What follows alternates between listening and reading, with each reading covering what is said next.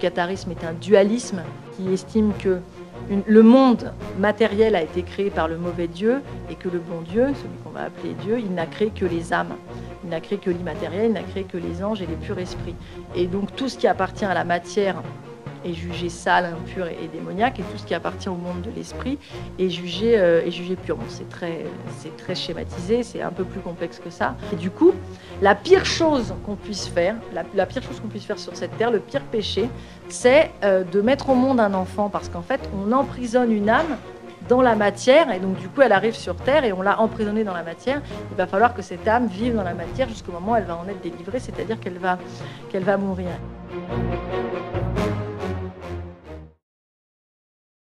Bonjour à tous, merci d'être venus, merci à vous de m'accueillir, merci pour le siège de, ministre que vous m'avez euh, que vous mis, ça impressionne. Euh, oui, donc on avait discuté ensemble d'une conférence euh, par rapport à mon livre qui est sur la création de la légende noire médiévale et comment est-ce qu'on a travaillé euh, depuis pas mal d'années maintenant le, sujet du Moyen Âge, euh, de la manière dont on le présente, euh, dont on le présente au public. Et du coup est venue l'idée du catharisme et que j'ai que j'ai un petit peu travaillé. Je suis très contente de venir voir sur place en Ariège. Et il s'est passé quelque chose d'assez intéressant, c'est quand j'ai commencé à dire autour de moi qu'on m'avait invité en Ariège à Montségur pour parler des cathares, tout le monde a dit oui, enfin bon, attention, parce que tu n'es pas de là et tu viens leur parler des Qatars. Enfin, quelque chose qui n'existe pas ailleurs en France. Enfin, vous imaginez un conférencier qui serait parisien, par exemple, qui, irait en Bretagne pour parler de la Bretagne. Il y aurait pas ce, ça ne se passerait pas comme ça, ou dans le Nord, ou dans n'importe quel endroit là. Euh, cette région qui maintenant, depuis peu, euh, région très étendue, s'appelle l'Occitanie.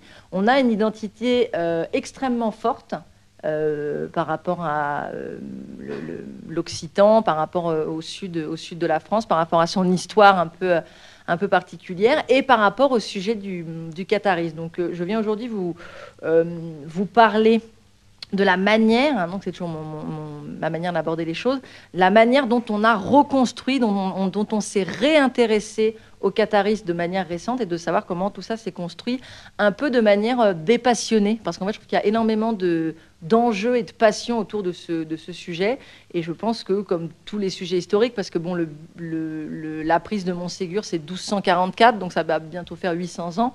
Et je pense qu'on peut donc se poser calmement, même si on n'est pas d'accord, euh, discuter du sujet du catharisme euh, d'un point de vue, on va dire, euh, historique, et voilà, essayer de désamorcer tous ces différents enjeux que je vais vous présenter dans ma voilà, dans ce que je vous dans ce que je vous propose. Donc, je reviens un tout petit peu pour les personnes dans cette salle qui auraient, qui auraient un petit peu oublié. Donc, le, les dates du catharisme dans le Languedoc, c'est le XIe siècle. La répression euh, de l'Église va commencer vers 1209. On pense qu'évidemment, il y avait des cathars euh, avant, mais euh, on n'en a pas vraiment de traces avant les années, avant les années, le milieu du, le milieu du XIIe siècle, il n'y en a pas. Ce qu'on a appelé la croisade contre les albigeois, c'est 1215. Et euh, enfin, 1215, c'est la condamnation par le concile de, de, Latran. Et euh, le bûcher de Montségur et la prise de Montségur, c'est 1244. Euh, et après les années 1330, vraiment, ça s'est éteint. Donc 1330, c'est, pour ceux qui connaissent, Montaillou, les derniers cathares. Et on n'a plus de traces écrites de cathares dans le Languedoc. Il n'y a plus de répression. Il semble euh, il semble que les s'est euh, éteintes, ou alors ils sont si peu nombreux que vraiment euh, ils sont passés entre guillemets sous les, radars. Et en fait, du coup, cette transmission populaire meurt. Il n'y a plus de on n'a pas de trace de, transmission d'un souvenir, d'une mémoire cathare vraiment forte au sein de la population. Il va vraiment falloir atteindre le 19e siècle pour qu'on se réintéresse au sujet, euh, Voltaire, au XVIIIe, en avait parlé euh, avec des mots très peu tendres, hein, parce que pour lui, les hérétiques, ce sont quand même des gens qui vont sur la place publique pour, euh, pour créer de l'insécurité et du, et du danger. C'était très très bien de les pendre à un arbre, donc il n'y a pas du tout de... Voilà, je trouvais ça bien. Et il faut attendre donc Monsieur Napoléon Perra, qui est né à Borde sur Arise, c'est un pasteur protestant, Et il a écrit, entre autres, il a écrit une grosse somme sur les pasteurs du désert, hein, sur l'histoire protestante de la région, parce qu'on est aussi dans une région où il y a eu, où il y a eu du, protestantisme plusieurs siècles après les, après. Et il écrit une histoire des Albigeois en cinq volumes. Euh, lui, il fait euh, un peu des cathares, les ancêtres des huguenots, mais c'est toujours euh, des protestants un peu sur le, mode de la doctrine et sur le fait qu'ils ont été persécutés par l'Église. Mais il ne semble pas montrer une filiation ni dans les rites, ni dans la manière de, de voir le monde. en fait, il, fait une filiation en termes de, de, dissidence et surtout, évidemment, de dire qu'ils ont été persécutés de la même manière que les protestants seront seront euh, persécutés et le mot Occitanie est né. Donc vous pouvez prendre un dictionnaire. Euh, Occitanie, ça va apparaître dans les dictionnaires en 1870-1886. On n'en a pas de trace avant. Donc on a l'occitan en tant que langue, mais on n'a pas l'Occitanie en, tant que, en tant que région. Et donc c'est à ce moment-là que ça rentre dans le, dans le dictionnaire. Donc on est dans une ambiance qui est donc très très liée euh, au romantisme. le, le l'Occitan, l'Occitanie, euh, c'est pas du tout des historiens au début qui s'y intéressent, c'est beaucoup des poètes, des peintres, des artistes. Et le contexte de la fin du 19e, en fait, c'est ces, identités, pour la première fois depuis longtemps, sont véritablement en danger. C'est-à-dire que la modernisation du monde, l'esprit de la Troisième République euh, qui interdit de parler des langues, euh, des langues locales, ce qui s'était pas vu, ce qui s'était pas vu auparavant, fait qu'il y a une, conscience, euh, on va dire, euh, liée à ce territoire qui, euh, qui, commence à naître parce que parce qu'elle est en danger. Ça sur fond de romantisme lié au, désenchantement du monde.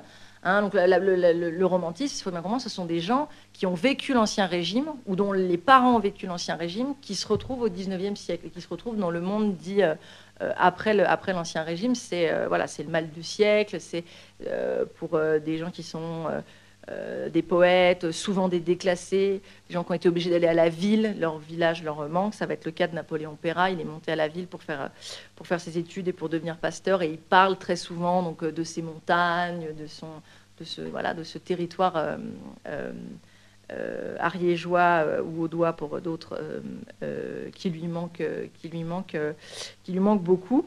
Et, et d'un coup, le, le Moyen Âge revient au goût du jour. Hein. c'est la grande période du euh, romantisme. Alors c'est en même temps le Moyen Âge et euh, l'orientalisme. Donc c'est le moment où on se met à, peindre le harem et euh, le, romantisme allemand aussi travaille beaucoup, le, travaille beaucoup des motifs. Donc voilà le germain ancien, les, les, Valkyries et tout ça. Tout ça en fait baigne beaucoup dans la dans la, poésie, dans le mystérieux, dans la volonté aussi de se raccrocher à des légendes. Hein, euh, au début du siècle, au début du XXe siècle, on aura, on aura le travail de euh, J.R. Tolkien, d'accord, qui recrée une grande saga euh, germanique. Et en fait, c'est ce qui est arrivé à, toute cette ambiance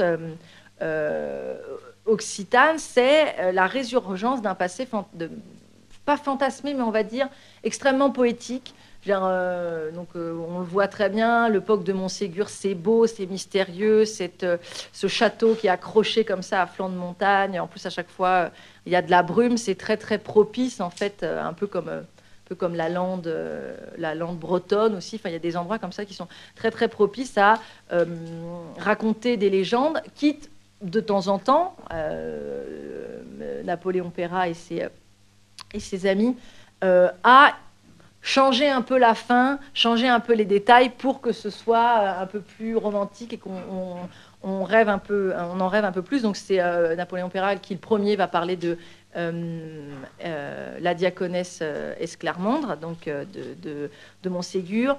Par exemple aussi, c'est le moment où ils font des poésies sur un prince, un prince mort, sarrasin, qui s'était enfui. Donc on est dans les années 750-800, qui euh, s'était enfui de l'armée euh, mort euh, d'Espagne, qui avait passé les Pyrénées et qui avait, noué un, noué un contact avec le duc d'Aquitaine, qui lui avait donné une de ses filles en mariage pour qu'il prenne un, fief et qu'en fait il aille se battre contre l'avancée des, des, des morts. Et il est, ce, ce, combattant est mort au combat. Et il y a toute une poésie qui devient très très célèbre, tout un thème qui est beaucoup travaillé dans ces, à ce moment-là, que sa femme, donc la, la fille du comte d'Aquitaine, va chercher sa tête sur le champ de bataille, va l'enterrer quelque part. Alors on se dit après coup, on s'est dit peut-être à Montségur, peut-être dans un autre château, et que du coup, on peut entendre certains soirs sur la lande le chant de euh, cette femme qui pleure son mari. Voilà. Alors qu'en fait, la vérité, c'est que lui, il n'est même pas mort au combat, c'est il a fui et il s'est fait rattraper par les musulmans, et donc il est mort. On, euh, lui a donné une flèche dans le dos. Donc euh, c'est quand même pas très très, c'est pas très très glorieux. Bon, on va pas lui jeter la pierre de s'être enfui d'un champ de bataille. C'est comme ça qu'il est mort. Et en fait, du coup, quand ils ont attrapé son camp de base, et eh ben, la pauvre, euh, notre pauvre fille du duc d'Aquitaine euh, s'est retrouvée euh, à aller garnir le harem du sultan de, Damas. Donc c'est voilà, c'est ça malheureusement la vraie histoire. Alors c'est vrai que c'est quand même beaucoup moins on a moins envie de raconter cette histoire que d'en inventer une autre avec un amour, avec, euh, avec euh, voilà, une femme qui aime son mari, qui va enterrer sa tête. Mais bon, les sources, malheureusement, sont cruelles. Et, voilà. et en fait, c'est ce, ce processus-là qui a, qui a été euh, appliqué en fait, à, à, Montségur. Et du coup, là-dessus est venu se greffer une ambiance très ésotérico-alchimique, on va dire, très euh, hermétique, parce que là où il y a du mystère, évidemment, euh, euh, on, sent naître un, fil rouge, et c'est là qu'arrive Monsieur Déodat Rocher. Donc Déodat Rocher, ses dates, c'est 1877-1978, donc il est mort à 101 ans. Alors lui, c'est un magistrat, philosophe, franc-maçon, historien du catharisme. Donc vous pouvez aller voir, vous tapez Déodat euh, plus loin Rocher, R-O-C-H-E, vous allez sur sa page Wikipédia, il y a absolument tout. Avec. Je ne sais pas qui a fait cette page, mais elle est très très bien faite. Avec, euh, profitez-en, ça va peut-être pas durer avec tous les, tous les, hum, toutes les notes. Donc, euh, s'il étudie avec son père les auteurs ésotériques comme Fabre d'Olivet, comme Papus, donc à la fin du, à la fin du 19e. En 1898, il est initié à l'ordre martiniste.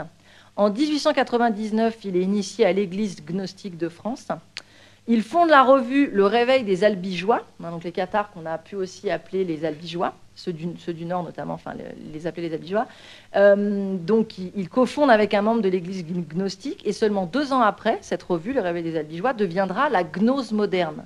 C'est-à-dire que lui, il fait vraiment un parallèle entre les Albigeois, les Cathares, et la gnose et tous ces mouvements euh, euh, hermétiques, alchimiques, ésotériques et martinistes qui naissent à la fin du, à la fin du 19e. Il devient magistrat. Du coup, il s'initie au Grand Orient de France euh, à Carcassonne. Il en deviendra le vénérable euh, maître. Et en 1921, il s'intéresse à l'œuvre de Rudolf Steiner. Il rencontre M. Rudolf Steiner et il devient anthroposophe. Hein. donc, euh, Rudolf Steiner, c'est quelqu'un qui a rencontré, qui a connu Blavatsky et sa théosophie et qui a eu des divergences et qui est parti, qui a créé l'anthroposophie. voilà, ça nous amène quand même à un personnage un peu, euh, un peu, euh, un peu particulier. Et euh, c'est lui qui fonde, donc assez, assez vieux, donc en 1950, hein, c'est vraiment un personnage qui couvre toute la période. Il fonde la Société du souvenir des études Qatar. Sa collaboratrice Simone Andouche était aussi une, anthroposophe. Et donc, il a écrit sur la gnose, le catharisme, l'immortalité de l'âme, le développement personnel.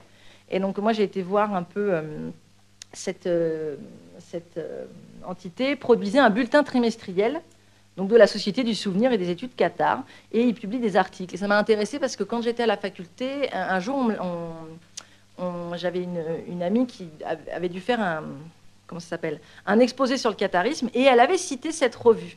Et mon professeur avait dit non, ça vous ne pouvez pas citer, c'est pas sérieux, mais il n'avait pas voulu nous dire pourquoi. Nous, il fallait pas qu'on le cite, mais voilà.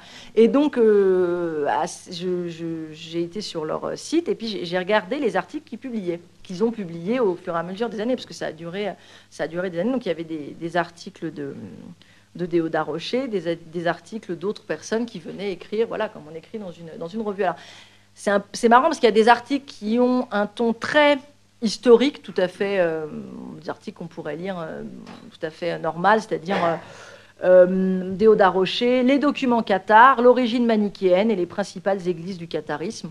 Bon, pourquoi pas. L'église romaine et les Qatars albigeois, le siège de Carcassonne et l'Inquisition. Voilà, on est sur des titres, une revue historique qui s'intéresse au catharisme. Voilà. Et puis ensuite, il y a des articles comme Les trois degrés d'initiation au Graal païen. J'ai pas compris. Euh, le Graal pyrénéen, Cathare et Templier. Essai sur l'ésotérisme de Rabelais. Essai sur l'ésotérisme de Cervantes et de Don Quichotte. Donc dans la revue de, souvenirs des études Cathare. Euh, la gnose des Celtes, on est quand même très loin du, du catharisme des Orphiques au Qatar. Donc, euh, les Orphiques étaient une société euh, secrète à mystère euh, grec du temps de la Grèce, la Grèce antique, et des trucs un peu plus politiques tels que les Qatars, précurseurs des temps modernes. Donc là, il y a toute une réflexion sur qu'est-ce que le qatarisme peut nous apporter aujourd'hui. voilà, quand, on lit ça, on est un peu, enfin moi quand sortant un peu de, la faculté, moi, tout ce qui est euh, ésotérique, hermétiste, on n'en parle jamais. En fait, ça ne fait absolument pas partie. Puis voilà, de, trouver là-dessus, on, comprend qu'il y a une jonction qui s'est opérée qui est quand même assez bizarre. C'est le Graal et les Cathares. Le Graal et Montségur. Donc, normalement, dans un premier temps, selon ce qu'on nous a appris, euh, le Graal qui apparaît pour la première fois en français sous la plume de Chrétien de Troyes dans le, Perceval ça semble quand même pas être un motif occitan. Hein, c'est quand même lié aux légendes celtes et germaniques. Au départ, ce serait une coupe, on ne sait pas bien, mais ça serait euh, une légende sur une coupe d'immortalité. Du coup, quand ça rencontre le monde chrétien, cette coupe d'immortalité est forcément la coupe qui a recueilli le sang de Jésus-Christ. On sent aussi qu'il y a quand même deux, deux histoires qui se sont euh, rentrées dedans.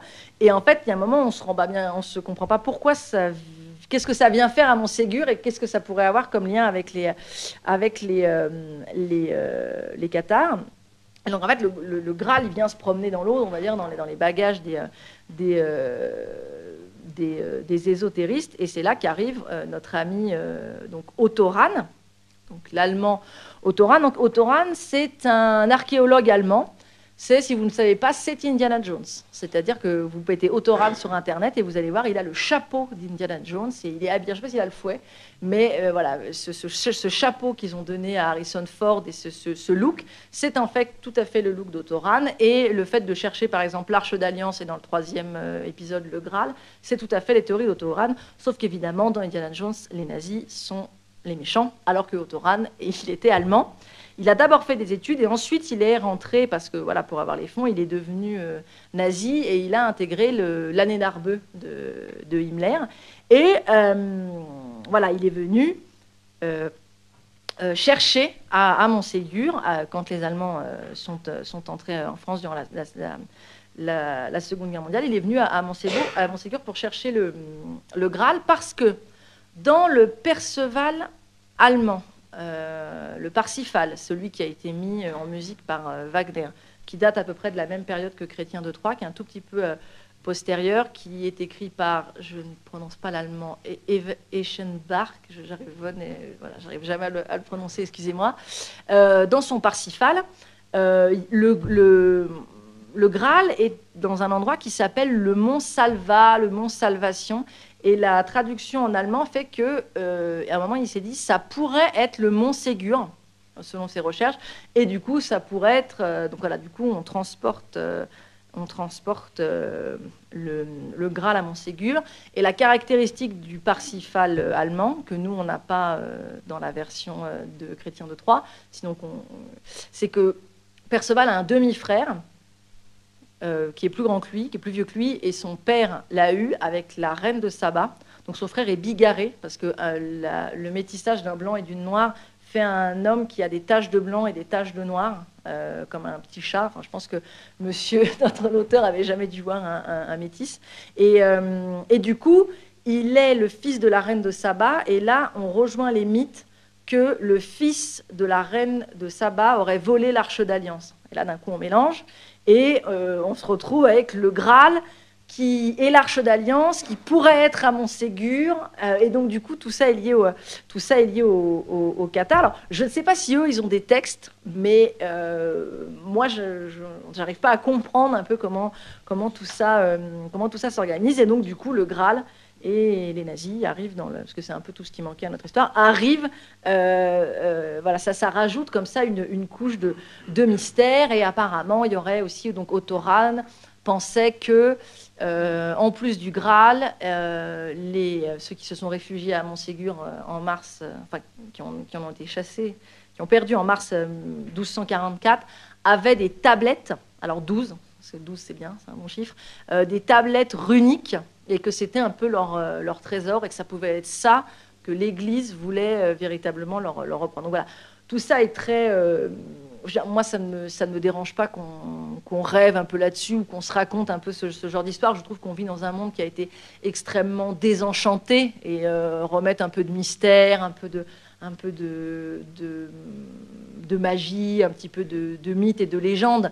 Euh, c'est c'est intéressant, je, comprends, mais bon, voilà, une fois qu'on a raconté ça, on peut quand même un petit peu redescendre et voir que tout ça est évidemment assez peu, euh, assez peu, euh, assez peu crédible. Et surtout, on voit bien que tout ça remonte par cette filiation de, gens, d'érudits qui sont très liés à, l'hermétisme, à, à l'alchimie, mais il n'y a pas de filiation euh, véritable entre les derniers cathares et les occitans.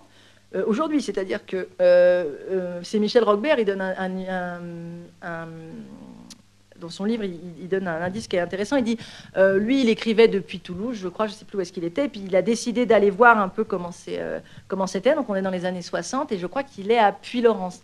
Et il veut monter là-haut, donc il, voit un paysan dans son, son, champ et il lui demande, excusez-moi, la route pour aller là-haut. Et le paysan le regarde comme ça, il lui dit, mais pauvre, mais qu'est-ce que tu veux aller faire là-haut? Il y a que des cailloux.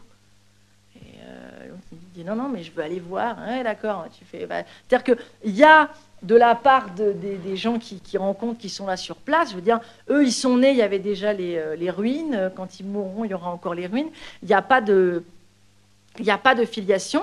Par exemple, dans euh, toute l'épopée du début du siècle, du XXe siècle, qui est le Midi Rouge, toutes les révoltes du Languedoc, liées au vin, il n'y a pas d'écrit sur les cathares, il n'y a, pas de, lien, il n'y a pas nous les cathares, euh, on n'en trouve pas du tout dans la littérature, c'est un, thème qui n'est pas du tout euh, repris euh, ni, par les, ni par les journaux. Par contre, ça va arriver juste après la Seconde Guerre mondiale. Donc juste après la Seconde Guerre mondiale, le, les communistes, ce Midi rouge mais intellectuel, ou descendants des luttes de, ce, Midi rouge, vont commencer à faire un, transfert, on va dire, ils vont prendre comme exemple la persécution dont ont été victimes leurs ancêtres, euh, les ancêtres euh, auxquels eux ils se, rattachent et ce qu'ils vivent.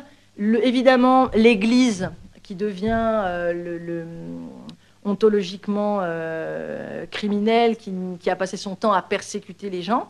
Et donc là arrive, c'est vraiment le livre de Zoé Oldenburg, et euh, la caméra explore le temps, donc c'est une, une, émission historique donc, qui passait sur, à l'époque, avait qu'une seule chaîne, donc la, la RTF, et qui était filmée en...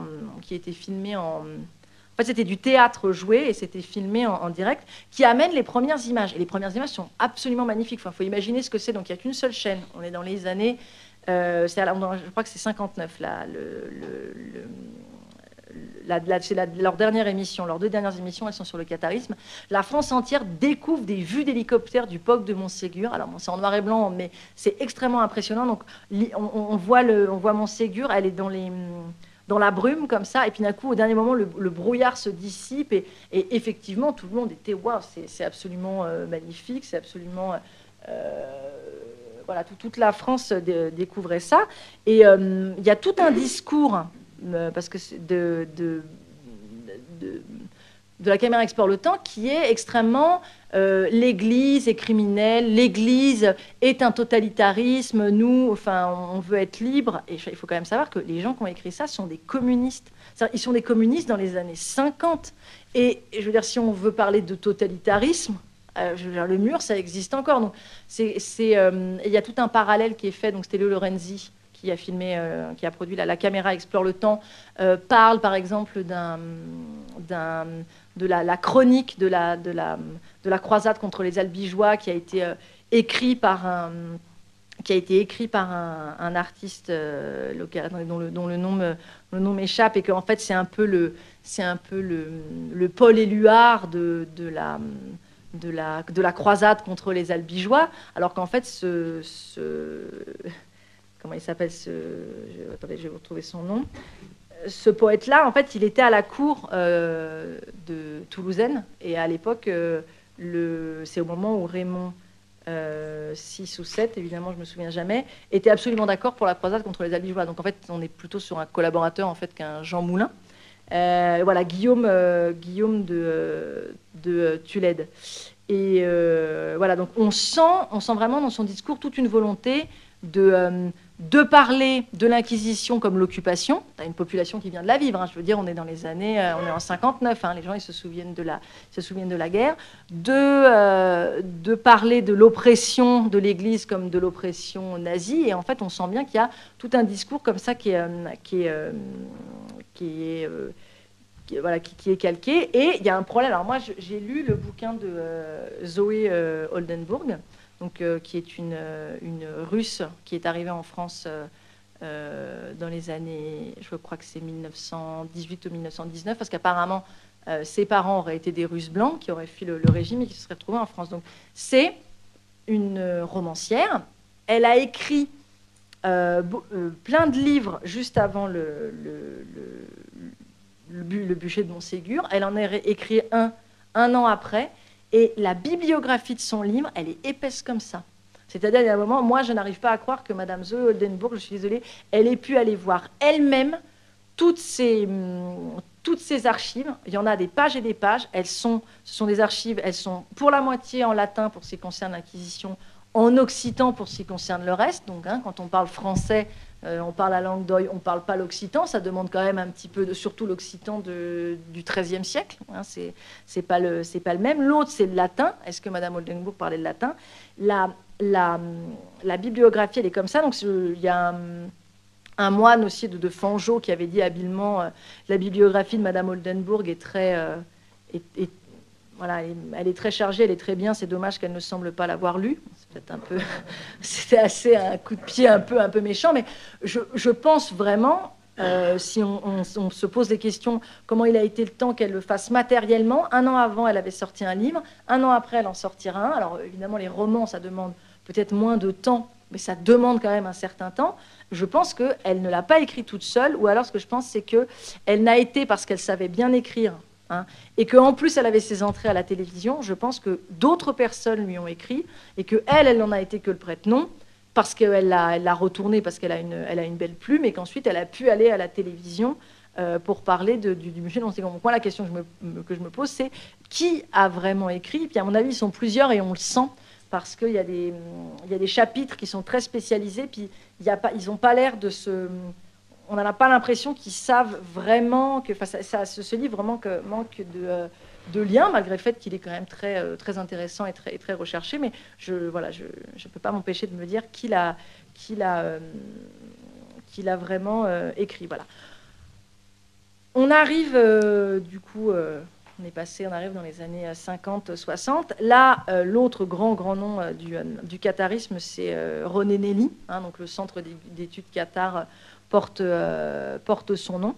Donc, euh, le Centre d'études Qatar, c'est une association de loi 1901 qui a été tenue pendant longtemps par euh, Anne Brennon, qui était paléographe. Ce centre de recherche fut entièrement financé par le Conseil général de l'Aude. Donc, il a été créé en 1981. et donc, je crois que René Nelly est mort en 81 ou en 1980. Enfin, il est mort juste avant. Il a beaucoup œuvré pour que le centre sorte, mais lui-même ne l'a pas vu à, à très peu de choses. Mais c'est lui déjà qui avait fait de, Anne Brennon, c'est celle qui allait le, remplacer. Euh, voilà, donc ce centre aujourd'hui, il n'a même pas pu fêter ses 30 ans parce qu'il euh, est en liquidation euh, judiciaire, parce qu'il ne fonctionnait qu'avec l'argent du Conseil général de l'Aude, qui a année après année baissé les, les, fonds qui étaient alloués. Donc du coup, par exemple, euh, l'aide départementale était de 185 000 euros par an en 2009. Ouais, c'était un gros centre. Euh, il y avait plus de, un petit peu moins de 10 employés à l'année, donc ça fait des charges. elle est passée à 160 000 euros en 2010. Et du coup, avec un budget annuel qui dépassait les 250 000 euros, charges impayées, ils ont essayé de, ils ont licencié, ils ont licencié du monde, mais ça n'a pas, ça n'a pas, euh, ça n'a pas suffi. En fait, il y a eu euh, l'histoire de ce centre des études Qatar. Il est très intéressant parce que euh, il y a eu un, à la, direction, il y a eu une, espèce de, divergence d'opinion, on va dire, entre Anne Brennon, qui représentait un peu le courant. Donc, elle était paléographe, sciences dures, histoire scientifique, c'est-à-dire on va prendre les documents, on va voir ce qu'on peut en tirer, on va, faire de l'histoire. Et euh, le nouveau directeur euh, Nicolas Gouzy, qui avait été placé là par le Conseil euh, général de l'autre, qui a dit, qui lui, les mots exacts, c'est il voulait arrêter la recherche pure et dure au profit d'une vulgarisation plus ancrée sur le territoire.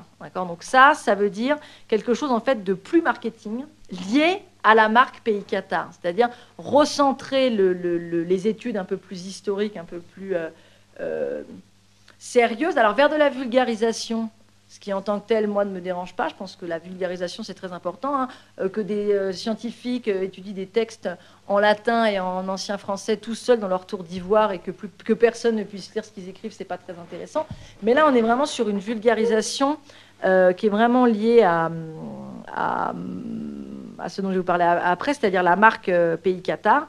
Et donc les deux chercheuses, euh, euh, et, Anne Brennon et Pilar Jiménez, avaient déjà été, avaient déjà été débarquées. Et en fait, ce, centre, comme il était de loi 1901, qu'il était financé par le Conseil général de l'Aude, il n'a jamais réussi vraiment à communiquer avec l'université. C'est-à-dire qu'il y a euh, l'université, en plus, on il y a une, grande université à Toulouse qui, qui, euh, ont des médiévistes qui, qui s'occupent de, l'Occitanie, euh, avait vraiment du mal à, communiquer. ils n'ont pas vraiment travaillé ensemble et donc du coup, bah, on n'a pas, on avait cette revue-là qui était de son côté. Il y avait un peu des études Qatar qui étaient à Toulouse de leur côté. Enfin, moi, je trouve que j'ai jamais vraiment bien compris pourquoi ils n'avaient pas réussi à s'entendre. Alors, est-ce que l'université a dit non, vous n'êtes pas des universitaires? Enfin, je ne sais pas comment ça s'est passé, mais ça, le, contact s'est jamais vraiment, euh, vraiment bien fait. Donc, je vous parlais de la, la marque Pays Qatar. Donc, je vais vous apprendre que vous n'êtes pas en Pays Qatar. Parce que Pays Qatar, petit c enregistré, est une marque commerciale qui a été déposée par le Conseil général de l'Aude. Elle en est propriétaire. Donc, vous, euh, en Ariège, euh, vous n'êtes pas en pays Qatar. Euh, ce qui pose déjà un énorme problème géographique, parce que l'histoire du qatarisme, elle se passe entre Toulouse, Carcassonne, jusqu'à jusqu'à Fontfroide, donc on est quasiment, quasiment à Narbonne, voilà, et ça descend aux portes, de, aux portes de Perpignan. Donc on est quand même dans un espace qui dépasse euh, l'Aude. On est sur les fiefs des Trincavel du côté de Carcassonne, sur le comte de Toulouse pour, euh, euh, Raymond, pour ensuite la couronne aragonaise qui tenait le pays autour de Pau à cette, époque. Donc l'Aude a déposé le, ça s'appelle la marque déposée. Alors pareil, en essayant de prendre de la distance, cette marque Pays Qatar, elle propose à euh, des spécialistes de l'hôtellerie, de la restauration, des producteurs, mm, euh, ou des vignerons ou des euh, producteurs de voilà, des agriculteurs, on va dire, de, de s'affilier au réseau en fait Pays Qatar, de pouvoir mettre la marque Pays Qatar et du coup de pouvoir vendre évidemment parce que ça fait quand même rêver, c'est plus attractif. L'idée, euh, moi je ne suis absolument pas contre, contre l'idée. Je veux dire, euh, l'Ariège, l'Aude, enfin tous ces endroits, c'est des, endroits qui économiquement étaient quand même euh, assez, assez, ça avait été assez déserté, c'était assez terrible. Donc le fait de relancer une production, de permettre à des gens de vivre, leur accoler le, la marque Pays Qatar et tout ça financé par le Conseil général de l'Aude, pourquoi pas? Par contre, ce qui est intéressant, c'est qui met l'argent Parce qu'il n'y a pas que le Conseil général, il y a euh, la DATAR, c'est-à-dire euh, le, développement des territoires au niveau national, et surtout, il y a le FEDER, le Fonds de l'Union européenne, et les programmes Leader 1 et Leader 2 de l'Union européenne, et ce depuis bien longtemps. C'est-à-dire qu'en fait, l'Union européenne, depuis bien longtemps, a favorisé l'émergence de l'Occitanie, a donné des fonds pour euh, qu'on vraiment retravaille cette identité occitane euh, très très forte. Euh, comme ils ont fait exactement, parce que l'autre programme qu'ils ont, ils en avaient trois ou quatre. Il y avait en fait Occitanie, Pays Qatar, Pays Basque, Catalogne, pour ce qui concerne les, arts qu'on connaît. Ensuite, je crois qu'il y avait la Bretagne qui a été abandonnée, et puis il y avait un, endroit entre l'Autriche et l'Allemagne, je crois. Donc, c'est-à-dire que l'Union européenne s'investit dans des programmes pour euh, restructurer des territoires, redonner une identité euh, forte euh, à ces territoires, liés sur une langue, liés du coup ici sur le catharisme, quelque chose qui a, qui a, donc qui a duré 200 ans sur l'histoire de, de, ce territoire. En plus, on est dans le sud de la France, c'est-à-dire qu'on pourrait faire une histoire beaucoup plus longue, hein. c'est-à-dire qu'on est aux portes de la Narbonnaise, qui a été euh, province euh, romaine depuis au moins moins 150 avant, Jésus-Christ. Ensuite, voilà, il y a une histoire quand même qui est extrêmement riche. il n'y a pas que ces 200 ans de, de, catharisme, on s'en faut, dans, cette, période, mais c'est ça qui a été choisi d'être d'être développé. Et donc là, j'ai lisé un article du Point qui date du 16 avril 2017. Depuis quelques années, il a été demandé que Carcassonne, Aguilar, puis Laurence, Perpétus, Quéribus et Terme, plus euh, les quatre châteaux en ruine de Lastour, pardon, plus Montségur, soient classés au patrimoine mondial euh, de l'UNESCO. Euh, parce que Carcassonne l'est déjà en tant que ville fortifiée, mais là, donc il y avait Carcassonne et les châteaux que je viens de citer, et euh, qui soit euh, qui, soit déposé à l'UNESCO au sens de château Qatar. Et donc, euh, je vous lis l'article. Inscrit depuis 1862, en même temps que Carcassonne, sur la liste des monuments historiques, les ruines de Montségur ne sont classées qu'en mars 1989 en tant que château Qatar. Une appellation battue en brèche dans le document de présentation du dossier de candidature à l'UNESCO qui dénonce un grand malentendu reconstruit après les croisades, euh, les, croisades contre les Albigeois, pour consolider la frontière avec euh, l'Aragon. Donc cette architecture, elle est appelée par les spécialistes de l'UNESCO euh, augustienne. Donc en fait, ce qui se passe, c'est que vous avez Carcassonne, et c'est, alors pas Montségur, hein, mais puis Laurence, Quiribus, qu'on appelle vraiment les, châteaux cathares, à l'époque étaient appelés les cinq fils de Carcassonne, et ce sont des verrous, parce que c'est là que s'est arrêté du coup le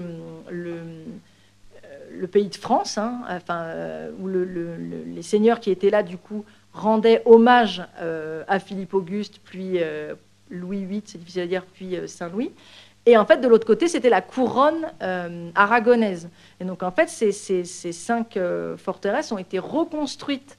Et la plupart des murs qu'on voit encore aujourd'hui ne datent pas du, du, catharisme, il date d'après, quand les châteaux ont été repris par le, Nord, entre guillemets.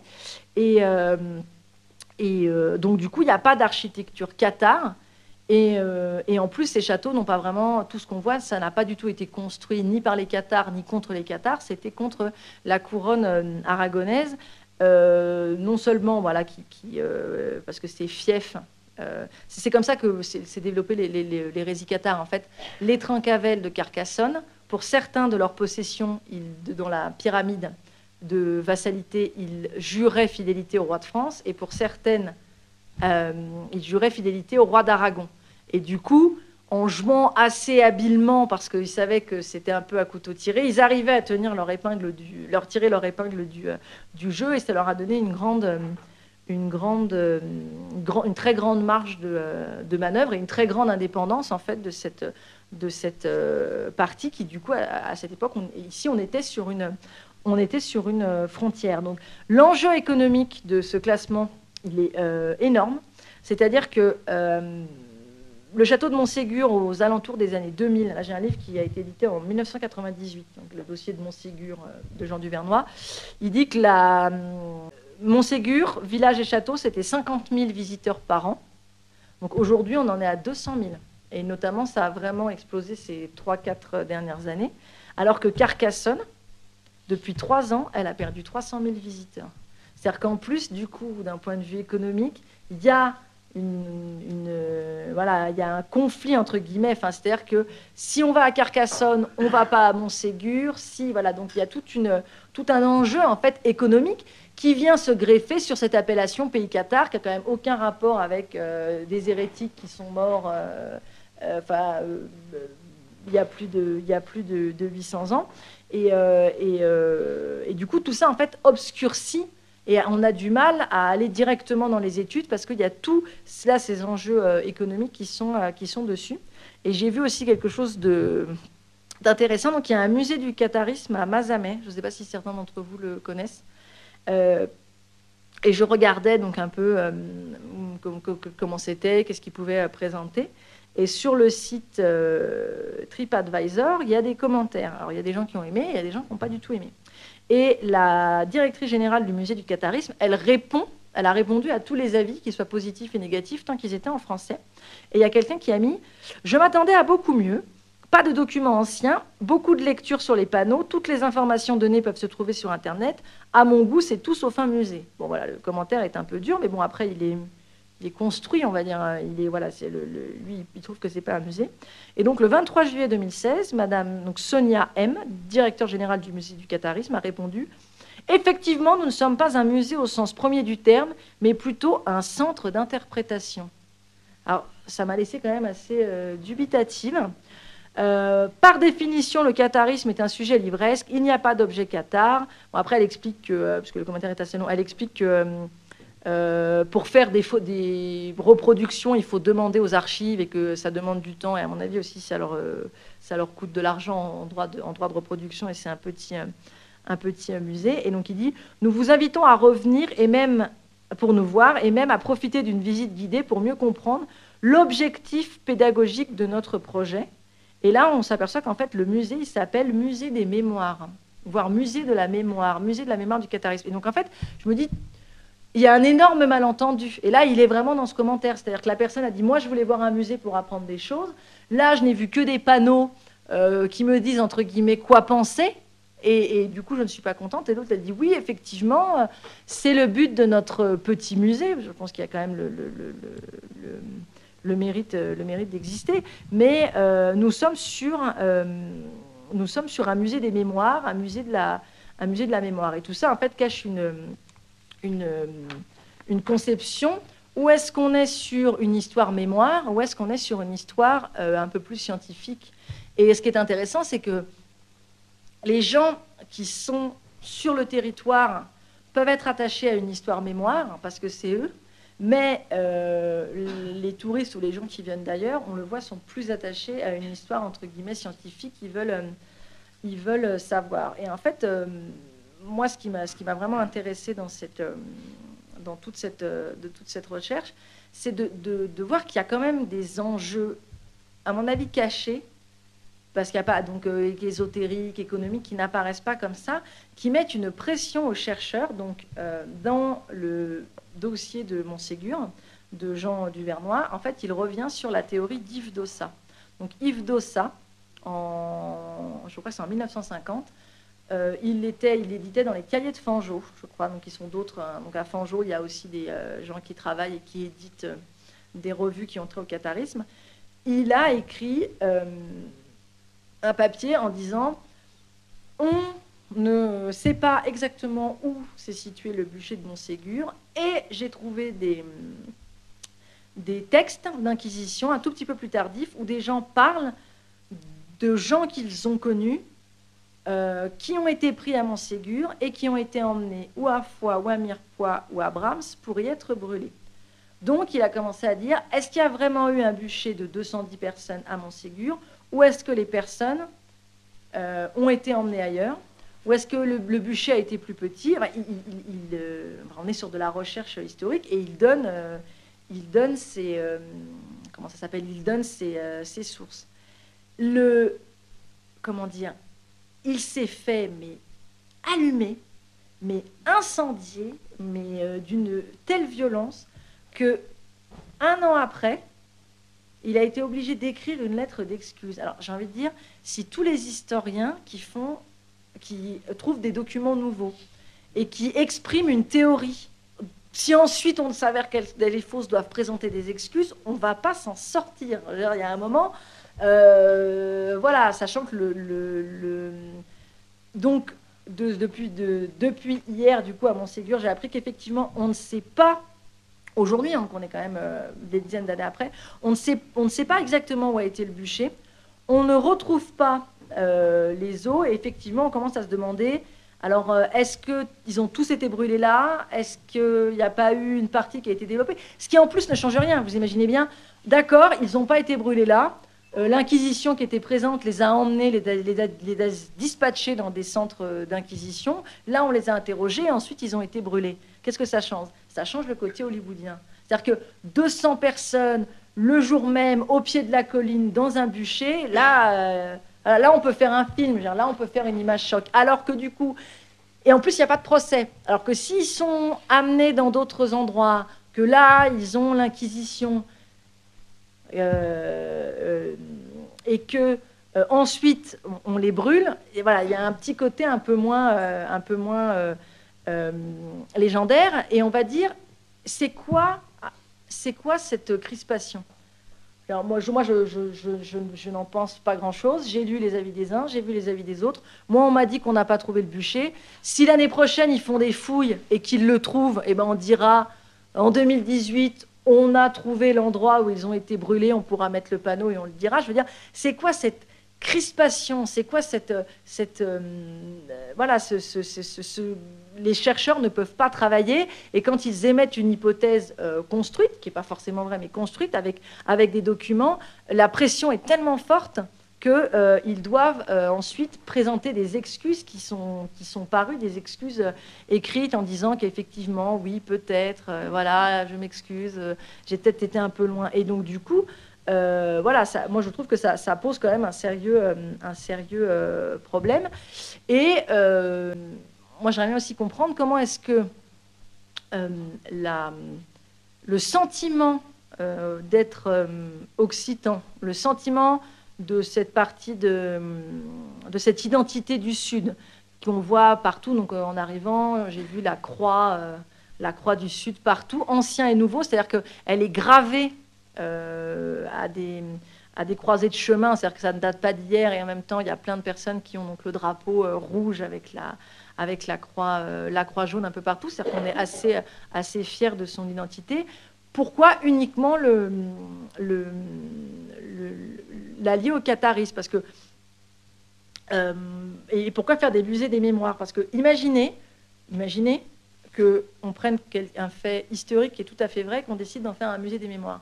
À quoi servaient, quand elles ont été construites au départ un petit peu en pierre et en bois, ces cinq fils de Carcassonne que, euh, qui préfèrent appeler les citadelles de euh, les citadelles du vertige, voilà, plutôt que euh, les cinq sœurs.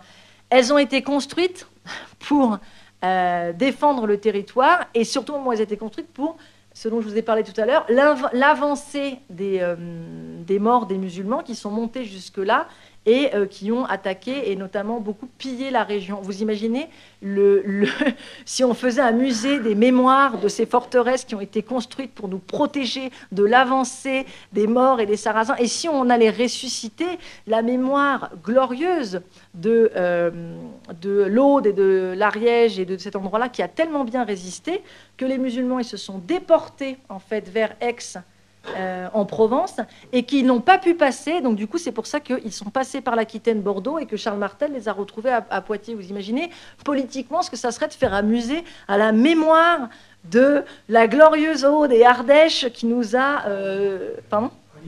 Ariège, pardon. Euh, pardon. évidemment. Ariège, qui s'est battu vaillamment contre euh, l'avancée musulmane. C'est un fait historique, parce qu'aujourd'hui, le département de l'Aude me donnerait 200 000 euros par an pour faire un musée des mémoires. Donc non, évidemment, euh, tout ça est euh, très, très, très, très politique. Et du coup, je voudrais finir par ce qu'a été, on va dire, la réalité du catharisme, une fois qu'on est un peu débarrassé de, de tout ça. Déjà, euh, même Michel Roquebert, qui n'est pas, euh, pas vraiment euh, anti-Qatar, c'est le moins qu'on puisse dire, il estime que La réalité du catharisme, c'est entre 2 et 4% maximum de la population qui s'était convertie au catharisme. Ça fait quand même assez peu de personnes, on va dire, en termes de... Et c'est les chiffres, 4 ça serait au, maximum. Parce qu'en fait, il ne faut pas confondre des cathars et une population locale qui ne leur était pas forcément hostile. Par exemple, il y a eu des moments à Toulouse, à Mirepoix, la population s'est révoltée contre les inquisiteurs et notamment a été brûler les archives. la population n'est pas forcément cathare. Là, on a une population énervée qui n'a pas forcément envie, c'est vrai, que euh, des euh, gens de la papauté ou des gens venus du Nord viennent mettre le nez dans, euh, dans leurs affaires. Sachant que l'Inquisition, au bout d'un moment, comme il n'y avait que comme tribunaux, ils se sont mis à, gérer les droits communs. Donc en fait, dans les, listes des inquisitions, on a aussi des gens qui sont là pour vol, pour, euh, pour, euh, euh, voilà, de droit commun, vol, meurtre, avoir déplacé les barrières pour que les vaches aillent. c'est très important aussi de, le, bornage dans, dans, les, dans, les communautés, dans les communautés anciennes. Donc c'est pas parce que on va trouver par exemple une population locale qui n'est pas hostile au Qatar qu'elle est elle-même Qatar. Euh, ensuite, euh, je, suis vraiment désolée, mais est-ce que vous connaissez la région de France où on a le plus brûlé de Qatar? En fait, c'est la Bourgogne. Voilà. Donc, euh, il y a eu, depuis les années 1000, il y a eu ce qu'on a appelé le retour des, hérésies. Il y a eu une grande hérésie à Orléans en 1022, où le roi, ce n'est pas l'Inquisition, a fait brûler euh, le chapitre euh, euh, des chanoines. C'était une hérésie savante, c'est-à-dire les gens les plus. c'est comme si aujourd'hui, c'est comme si aujourd'hui Macron mettait en, prison des ministres et des préfets. Hein. c'est vraiment c'est du même, c'est du même niveau. On a eu des cathares en Champagne au moment des foires de Champagne, eux aussi avec un magistère qui venait d'Italie. Exactement la même histoire aujourd'hui que les cathares on a eu quelque chose qui ressemble à Montségur en Champagne, c'est-à-dire un. Alors, euh, comme c'est la Champagne, euh, c'est une petite montagne avec un château, beaucoup moins, euh, beaucoup moins impressionnant. Et dedans, il y avait les, que les, gens aux alentours appelaient la secte. On les appelait les, les Cathares. Et le comte de Champagne est venu en fait faire le, euh, faire la, police. Et il a lui-même aussi, il y a, un bûcher à cet endroit. Et il n'y a pas de carte, il n'y a pas de touristes, il n'y a pas de, alors que c'est réel.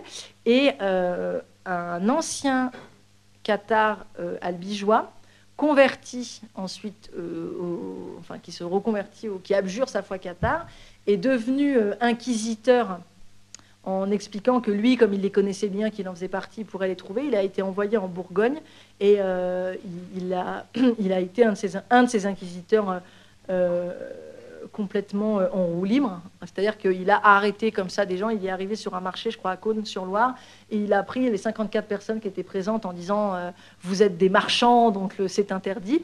Et il a fait brûler tout le monde. donc, du coup, il a eu un premier appel à l'ordre de l'Église. Il a recommencé.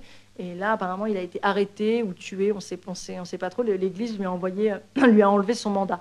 Donc, du coup, euh, il n'y a pas véritablement de, lien entre le, catharisme et le, Languedoc, on va dire euh, de manière euh, véritable, à part que ça a véritablement pris. Pourquoi? Parce que qu'est-ce que je viens de vous dire?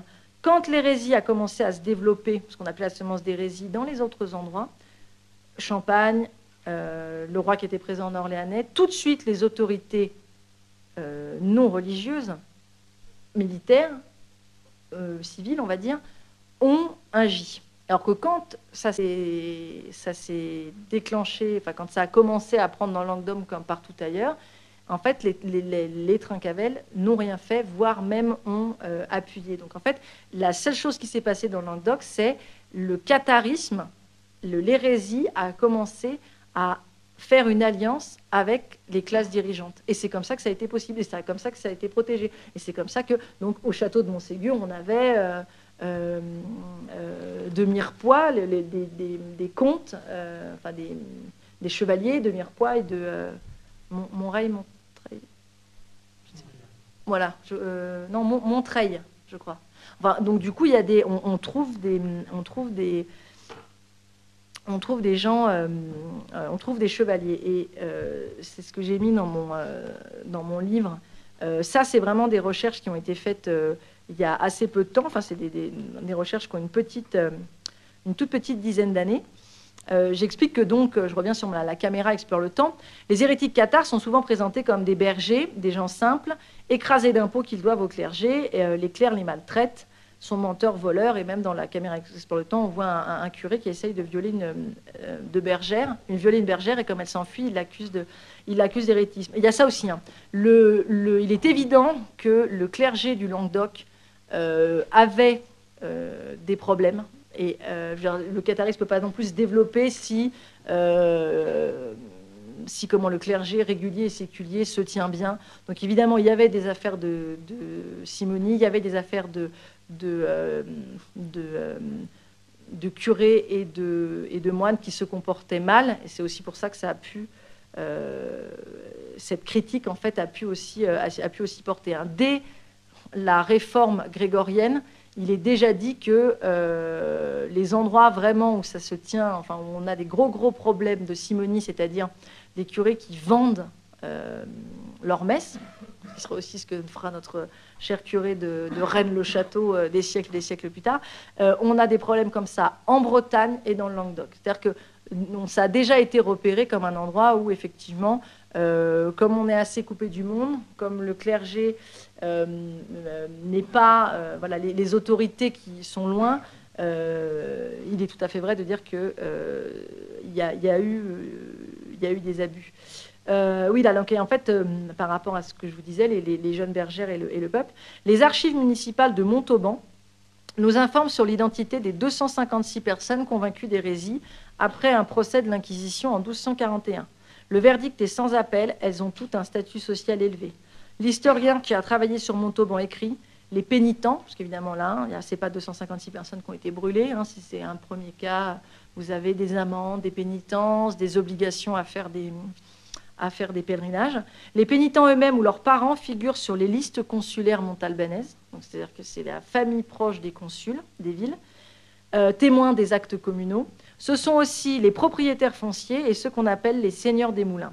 C'est donc pour des élites urbaines qu'il faut compter les trois quarts ou plus des pénitents de la ville.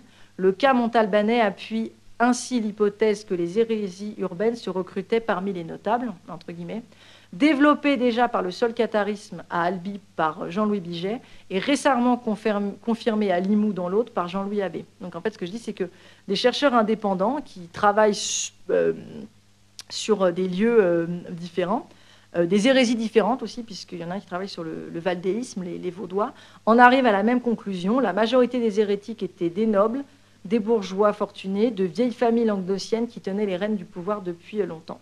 Donc en fait, on est assez loin de euh, l'image d'Épinal en fait du, euh, berger cathare. Ces hérésies se sont beaucoup, beaucoup recrutées dans les villes et il fut un moment où beaucoup recrutés parmi les, parmi les marchands.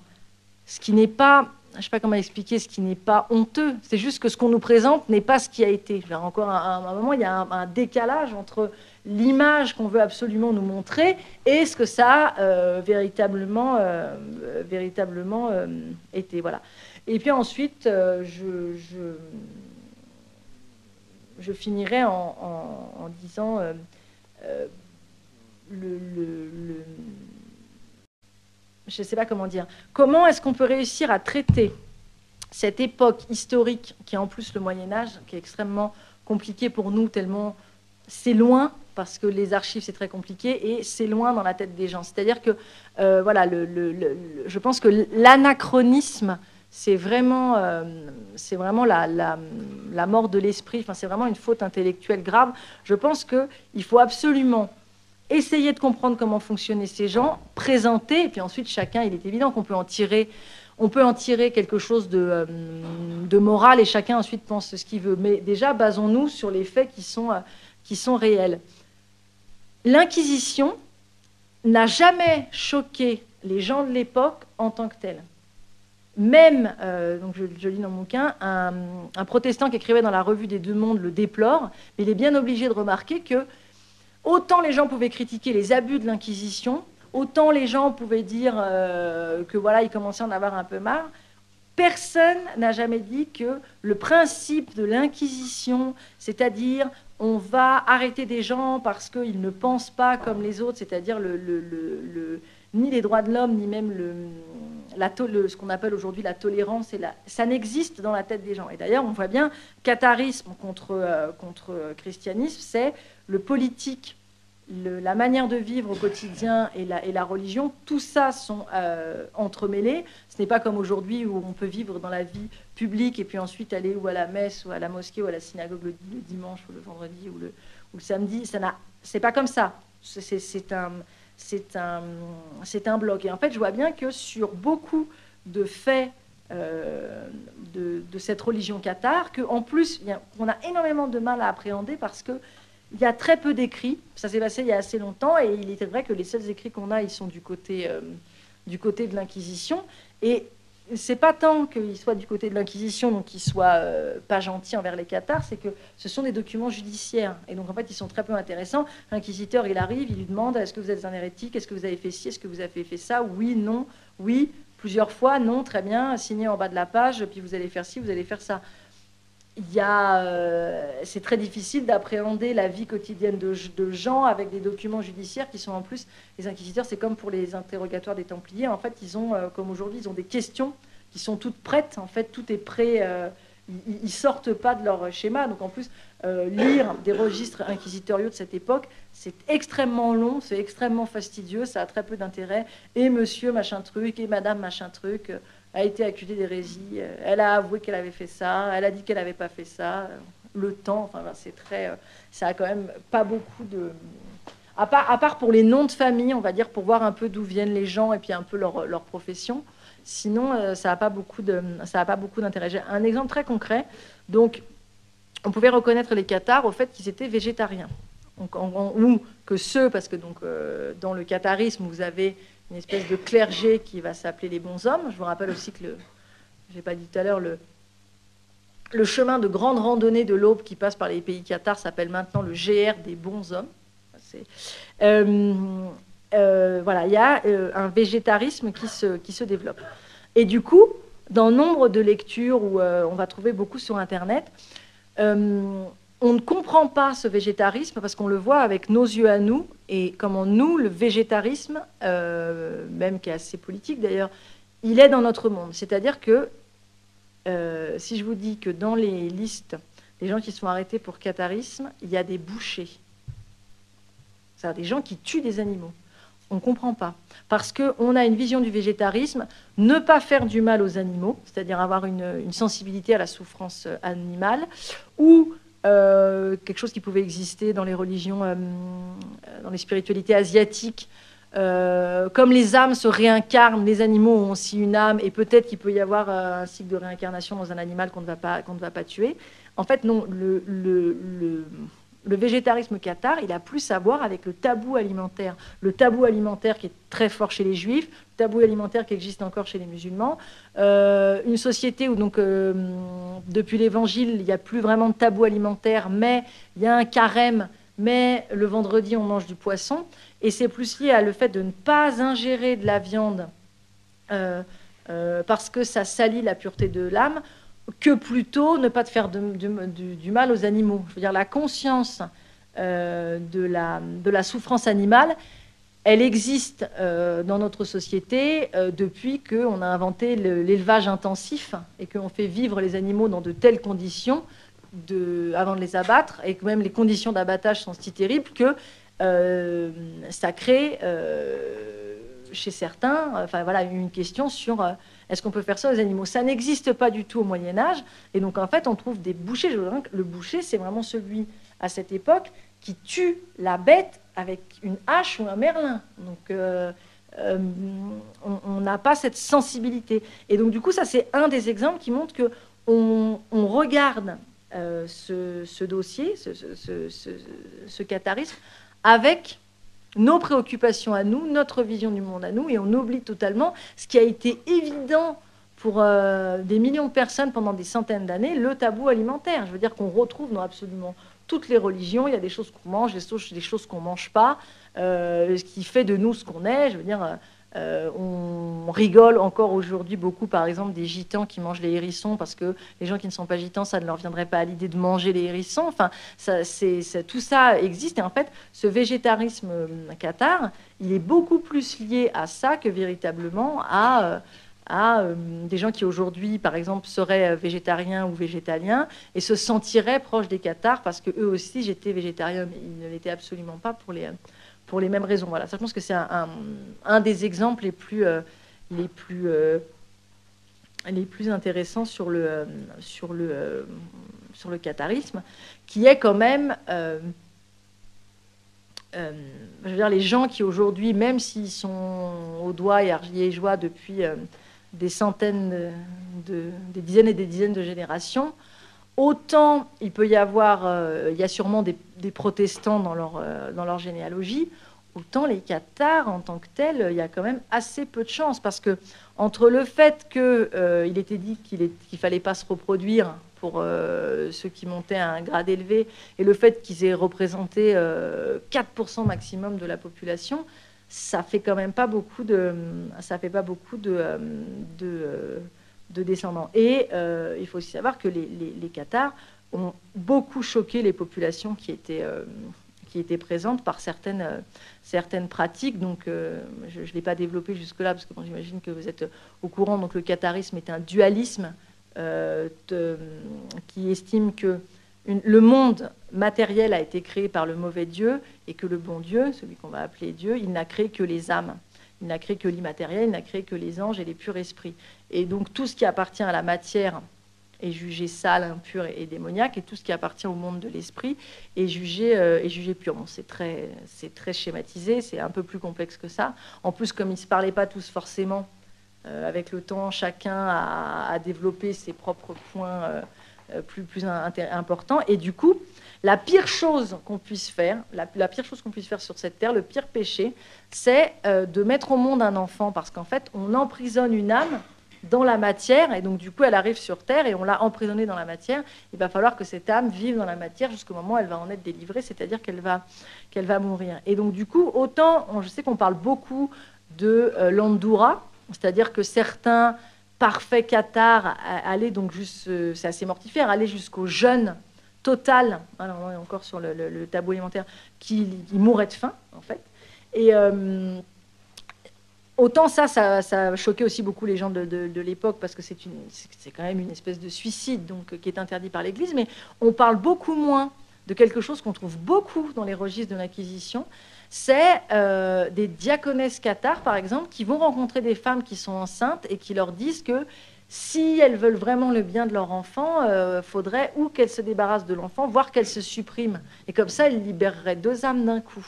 C'est des, des, choses qu'on trouve et qui ont évidemment énormément choqué les gens de la, les, gens et l'Église et les gens qui étaient là, euh, c'est-à-dire euh, parce que le christianisme est une religion qui apporte accorde une très grande place à l'enfant. Hein.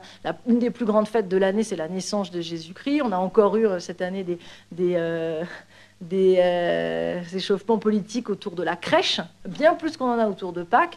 On, est, euh, voilà, on est une civilisation, nous sommes encore une civilisation qui a apporté une très grande place à l'enfant. Et ça, par exemple, et on retrouve beaucoup dans les, dans les sources, ça choquait énormément de, de monde et c'est beaucoup, beaucoup euh, reproché. Et à chaque fois que les inquisiteurs arrivent dans un village et qu'il y a des, y a des femmes cathares, enfin, tout dans une ville, hein, parce que je dis que c'était un peu plus, un peu plus euh, quelque chose d'un peu plus urbain, euh, ils vont systématiquement demander aux femmes est-ce qu'elles ont eu des enfants? Est-ce est qu'elles sont mariées et est-ce qu'elles ont porté leur, euh, leur, grossesse à terme? Est-ce qu'elles ont déjà conseillé à des femmes qu'elles connaissaient de ne pas porter leur grossesse à terme? C'est vraiment quelque chose que, quand on ouvre les, dossiers, est très important. Et je trouve qu'on n'en parle pas beaucoup, en fait, quand on lit quelque chose, un peu une petite notice de 4-5 pages sur les pratiques, les pratiques cathares. C'est quelque chose qui n'est pas euh, énormément mis en valeur, alors que c'était plus. Et ça choquait beaucoup plus les gens, parce qu'à la limite, l'Andoura, c'est un suicide d'un adulte. Euh, voilà, qui décide d'arrêter de, manger. Alors que là, aller conseiller à des femmes de ne pas porter leur, euh, leur, grossesse à terme, voilà, c'était assez, c'était assez, assez choquant et, les gens n'aimaient pas ça, n'aimaient pas ça du tout. Et en fait, il y a un mot aussi qui n'est jamais utilisé dans toute cette, dans tout ce dossier Qatar, c'est guerre civile. Parce qu'il y a un moment, on met beaucoup en avant la croisade des Albigeois, c'est-à-dire ces gens venus du Nord pour, pour euh, mater euh, les Occitans et puis ensuite euh, récupérer les fiefs. Mais quand on regarde les inquisiteurs, souvent ce sont des gens qui sont des locaux. Quand on regarde les, les, batailles qu'il y a eu, souvent il y a des chevaliers du coin qui sont cathares ou favorables au Qatar et des chevaliers du coin qui sont favorables au christianisme. Et en fait, euh, il y a véritablement eu une guerre, euh, un début de guerre civile dans le Languedoc. C'est pour ça qu'on met beaucoup l'accent sur la croisade contre les Albigeois pour opposer dans le nord au sud. C'est beaucoup plus complexe que ça. Et, euh, et, donc voilà, jamais le, mot guerre civile est, prononcé. Et par exemple, il y a des endroits, si l'Inquisition n'arrivait pas assez vite, on a aussi des exemples très précis, très bien documentés, de gens qui ont été attrapés, des gens qui pensaient Qatar, et qui les ont piétinés ou qui les ont brûlés eux-mêmes. C'est-à-dire qu'il y a un moment aussi, il a fallu envoyer ou l'Inquisition ou euh, euh, des juges locaux parce que la, situation politique était tellement en train de se tendre qu'on avait des phénomènes, euh, on avait des phénomènes de, colère en fait urbaine et de, gens, et on a des gens qui se sont fait brûler, et on a des gens qui se sont fait, qui se sont fait euh, piétiner. Donc il y a un moment, l'Église a dit il va falloir aller euh, euh, faire des opérations du maintien de l'ordre, parce que là, sinon, ça va prendre feu. Parce qu'évidemment, s'il y a des Qatars qui sont morts, tués par des, des non-Qatars, eh ben, ils vont ils vont faire une action de et c'est comme ça que commence une vendetta et c'est comme ça que commence une guerre civile. Le pour en finir, j'arriverai là-dessus sur mon Ségur. Euh, où on nous présente euh, très souvent hein, euh, voilà, ces pauvres Qatars contre les méchants. Le, but n'est pas d'inverser en disant que les Qatars étaient méchants et que ceux qui les ont pris étaient gentils, bien évidemment. Mais à Avignonnet, trois chevaliers qui avaient déjà été condamnés par l'Inquisition, et pas que pour hérésie, pour des vols, pour du brigandage, pour du pillage, voilà, pour, et des, ce qu'on appellerait aujourd'hui des, voies de, fait, se sont vengés à Avignonnet sur des inquisiteurs. Comme la ville était plutôt euh, favorable au Qatar, ils ont ouvert les portes la nuit, ils sont rentrés, ils ont assassiné hum, à la hache l'inquisiteur et les clercs qui étaient avec lui. Il a fallu qu'on euh, qu'on envoie les bagues. En fait, on les a reconnus grâce aux bagues, tellement euh, leur visage était euh, absolument irreconnaissable. Et ils se sont enfuis et ils sont venus se réfugier à Montségur. Et je pense que c'est vraiment là qu'a été décidée l'opération de, euh, d'en finir avec Montségur. Ce qui est horrible en plus, parce que ces trois chevaliers-là ont réussi à s'enfuir et ils ne sont pas dans les 200, dans les 200 qui, ont été, qui ont été brûlés. Donc voilà, vous imaginez bien que si on prononce le mot de guerre civile, on change complètement notre, euh, point de vue par rapport à, à ces faits-là et on commence vraiment à, on commence vraiment à avancer d'un point de vue historique sur de toute façon un dossier, on va dire, enfin, sur, qui s'est passé il y a tellement longtemps et sur lequel on n'a pas de source, on peut aussi se dire qu'il restera des trous. Enfin, c'est assez frustrant, mais quand on fait de l'histoire ancienne et médiévale, il y a un moment où on ne peut pas tout savoir. Donc euh, là, l'archéologie euh, fait beaucoup de progrès aussi ces dernières, euh, années. Donc on avance en, tâtonnant et, et, on peut émettre des hypothèses et revenir dessus. Moi, je vous dis, si l'année prochaine, ils trouvent le bûcher de Montségur, moi, je dirais, on a trouvé le bûcher de Montségur. Hein. Ça me, ça me, ça me pose pas de, ça me pose pas de, problème. Par contre, la thèse de d'Yves Dossa qui explique qu'ils euh, n'auraient pas tous été brûlés là, avec des documents, avec des gens qui disent euh, l'ami de ma grand-mère euh, qui a été emmené à Brahms pour y être brûlé, ça semble, euh, ça semble quand même être intéressant. Et je pense que plus de 800 ans après les faits, même s'il y a des enjeux ésotériques qu'on ne comprend pas très bien, avec beaucoup, beaucoup de loges franc-maçonnes dans le coin, c'est le moins qu'on puisse dire, et un enjeu touristique qui est énorme. Même l'UNESCO vient de dire on ne peut pas parler de forteresse Qatar, il va falloir qu'on parle de forteresse philippine euh, Saint-Louis aussi a, doté beaucoup pour qu'on fasse, pour qu'on fasse, euh, voilà, pour que ces, forteresses soient. Elles sont magnifiques, à mon avis, elles attireront toujours autant de, monde. Et je pense que c'est très, c'est assez génial d'aller faire de la randonnée sur ce qu'ils appellent les sentiers, les sentiers Qatar, mais on peut aussi absolument dépassionner en fait cette, cette question pour essayer d'y voir un peu plus clair. Je vous remercie.